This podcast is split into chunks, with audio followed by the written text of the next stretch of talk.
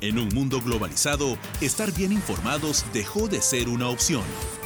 Pensando en ello, Radio UPN te acerca a lo mejor de la coyuntura internacional. Esto es UPN Mundo, una dosis precisa de lo mejor del acontecer mundial. Programa producido en una alianza estratégica con CNN. Hola, ¿qué tal? Bienvenidos una vez más a UPN Mundo, un programa producido en una alianza estratégica con CNN. Les da la bienvenida Gabriela Luyo y me acompaña María Fernanda Landeo. A ver, ¿cómo te encuentras? Muy bien, muchas gracias por el pase. Te comento, Gabriela, que el día de hoy vamos a hablar sobre los ejercicios militares que se están realizando sobre Taiwán, ya que se dice que esto podría ser el inicio de otra guerra. Así es, y para ello estará con nosotras Manuel Bernales Alvarado, quien en su momento fue presidente del Consejo Nacional del Ambiente. Además, ha sido funcionario de UNESCO y es politólogo de profesión. Pero esto más adelante. Exacto. Pero antes vamos con los audio titulares.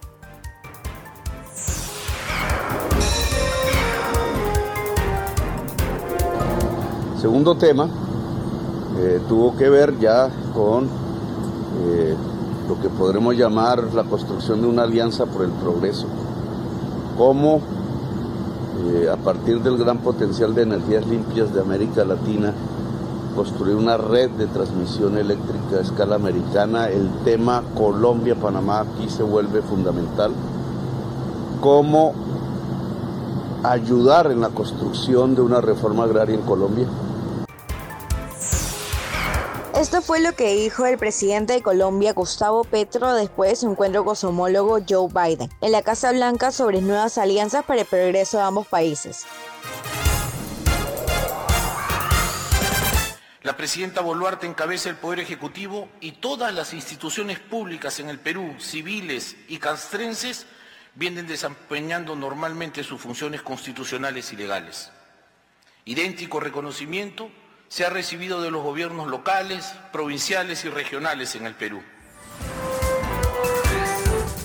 Y esto fue lo que dijo el representante del Perú, Gustavo Adriansen, ante la OEA sobre las declaraciones del presidente Gustavo Petro durante la sesión extraordinaria del Consejo Permanente de la OEA, donde dijo que no reconoce el gobierno liderado por Dina Boluarte.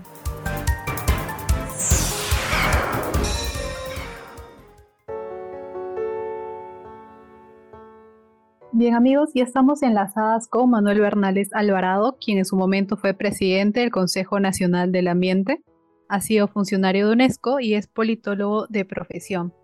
Él está aquí para hablar de lo que está pasando entre China y Taiwán. Señor Bernales, bienvenido. Muchas gracias, mucho gusto de saludarles, aunque sea virtualmente después de tiempo. Disparen y ganamos tiempo. Bien, hablemos sobre la tensión y rumores de, una futura guerra entre China y Taiwán y qué podría ganar el país chino si logra quedarse con esta isla. ¿Por qué es tan importante Taiwán para China? Miren, vamos a empezar por, el, por la conclusión. Compare usted el tamaño de Taiwán, su población, y aunque produce chips en cantidades que la colocan en primer lugar, lo que la gente no dice es que varias de las fábricas de Taiwán están localizadas en China continental, para empezar. Eso les da una idea. El primero más poblado de la Tierra, con un Producto Bruto gigantesco y con indicadores de, crecimiento eh, bastante importantes en el mundo, la primera economía en, dinamismo. Eh, si se va a comparar con Taiwán, pues saque la conclusión. Segundo, ¿Quiénes están más cerca de, Taiwán? ¿China que la reclama o los Estados Unidos que está allende el Pacífico y el Atlántico? Tercero, ¿quiénes tienen interés en que Taiwán se mantenga como eh, de, facto Estado independiente, solo reconocido por 12 o 13 estados ahora, para compensar su desventaja respecto de China, el Japón? Y luego está la alianza militar porque es una alianza militar y económica, no hay que olvidarlo, entre los Estados Unidos de América, el Reino Unido, que incluye también eh, la Commonwealth, es decir, los estados asociados a Gran Bretaña e Inglaterra. A veces la gente confunde Reino Unido, Gran Bretaña, Inglaterra, confunde esas tres cosas, ¿no? Y el otro elemento es, eh, es Australia, que pertenece al, al mundo eh, del, del Commonwealth. Entonces hay un desbalance evidente. Frente a esto, la pregunta es, ¿es creíble que China trate de recuperar Taiwán mediante una guerra cuando hay un desbalance económico, geográfico y militar? Algunos dicen que sí, y yo pienso que no. En ese sentido puedo ser tonto u optimista, no lo sé, pero les doy los elementos objetivos. Eh, con respecto ahorita con lo que usted acaba de comentar, la compañía taiwanesa Semiconductor Manufacturing Company, esta compañía es quien controla al menos la mitad del mercado mundial de esta industria en chips, que son usados tanto para la computadora como para tecnologías. Mi pregunta es, eh, si esta pasara a llegar a, manos chinas, eh, que es lo que también busca, ¿no? ¿Qué tan probable es que todo el occidente y que también Estados Unidos se vea involucrado y además cómo esto involucraría de alguna u otra manera a nosotros, América Latina. Mire, Mafe, le repito, detrás de las noticias hay que analizar los datos. La pregunta es la siguiente. ¿China está o no produciendo ya semiconductores y estas cuestioncitas mini, mini, mini, mini? ¿Sí o no? Sí, las está produciendo. No solo Taiwán, sino China. Segundo, ¿Taiwán tiene o no tiene empresas dentro del territorio chino? Si los tiene. Tercero, los otros estados que están en competencia mundial, en particular los Estados Unidos de América, van a dejar así nomás de perder su seguridad cibernética por no producir esos elementos. Si creemos que Estados Unidos, por el hecho de que China vaya a controlar más, más el mercado, que ya lo controla, aquí tenemos Huawei, por, por decir solo una cosa, ¿no? Si vamos a pensar que Estados Unidos va a perder el poder internacional que tiene a cortísimo plazo por el hecho de que China empiece a producir más de estos elementos, entonces tenemos una visión nuevamente desequilibrada, porque hoy día Alemania, y esta es una información de anoche o de anteanoche de la Deutsche Welle, Alemania acaba de hacer una decisión económica importante para producir estos elementos en Alemania, de tal manera que continúa la producción en los Estados Unidos. Ahora hay una inversión ya anunciada en Alemania, que es la segunda economía, eh, digamos, el occidente capitalista, porque en el oriente capitalista está la India y está Japón y está este, la misma China, que tiene un régimen de partido comunista, pero es capitalista. Entonces, esas son las cuestiones que hay que tener en cuenta. Justamente como estaba hablando de esta comparación entre ambas naciones y también eh, comparando el poderío de Estados Unidos, que en este caso se vuelve a involucrar, eh, hablemos también de las diferencias entre el poder militar de ambas naciones, independientemente si es que a largo plazo pueda o no ocurrir una guerra. Eh, si bien China es gigante no solo en territorios, sino también en armas, tenemos del otro lado a Taiwán, está contando también con el apoyo de Estados Unidos. ¿Cuánto podría ayudar a esta nación y si sería suficiente para defenderse y atacar en caso de una guerra? Mire, no sería suficiente, creo yo, por una sencilla razón.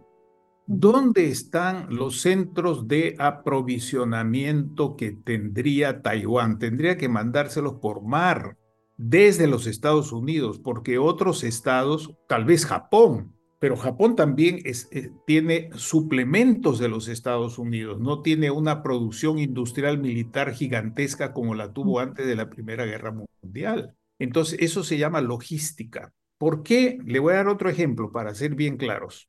¿Por qué el Perú resistió cuatro años a la invasión de Chile?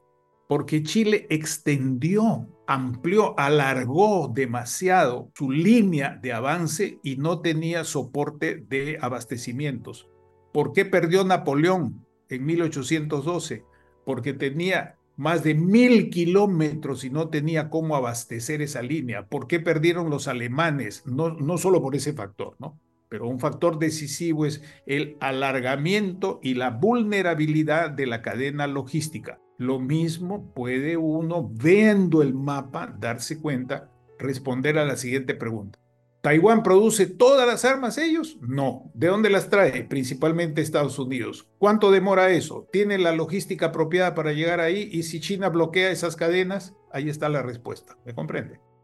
Correcto, señor Bernales. Eh, bueno, es un tema bastante complejo, no solamente como usted lo dice, guiarnos de las noticias que vemos diariamente, sino investigar un poco más trasfondo sobre lo que está pasando.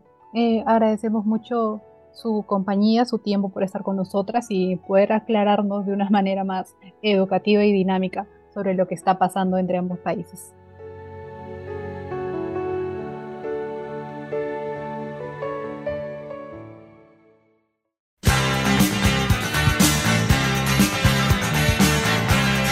Y bien, queridos oyentes, ahora vamos a dar pase a nuestra sección Mundo y Cultura.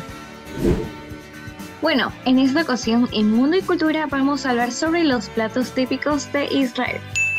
Si bien se sabe, Israel posee un amplio mosaico de culturas y religiones, y a consecuencia de ello, la gastronomía es muy variada y es difícil de nombrar sus verdaderos platos autóctonos. Por eso, te contamos hoy los platos que más se consumen en esta fascinante tierra de Oriente Próximo. El hummus es uno de los platos más populares internacionalmente a la hora del picoteo, junto con el guacamole. Este está elaborado con garbanzo, zumo de limón, tahini y aceite de oliva, y además acompaña de pampita y en algunos casos pimentón dulce y ramas de perejil. Asimismo podemos ver el shakshuka, que es arraigado a la cocina israelí de los años 50 este plato consiste en unos huevos cocidos en una salsa de tomate picante elaborada con diferentes especias tales como guindilla molida, el comino o el pimentón. Y asimismo vamos con amba.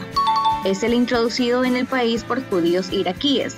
Este curtido a base de mango, vinagre, sal, mostaza, cúrcuma y chile picante es muy popular para acompañar el fatafel, shawarma o para aderezar exquisitos sándwiches o savage.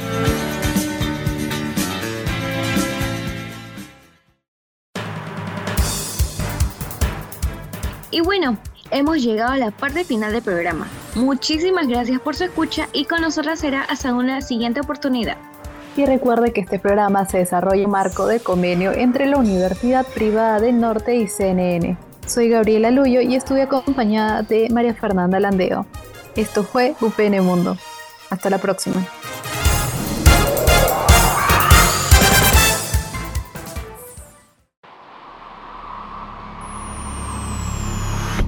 Esto fue UPN Mundo, una dosis precisa de lo mejor del acontecer mundial.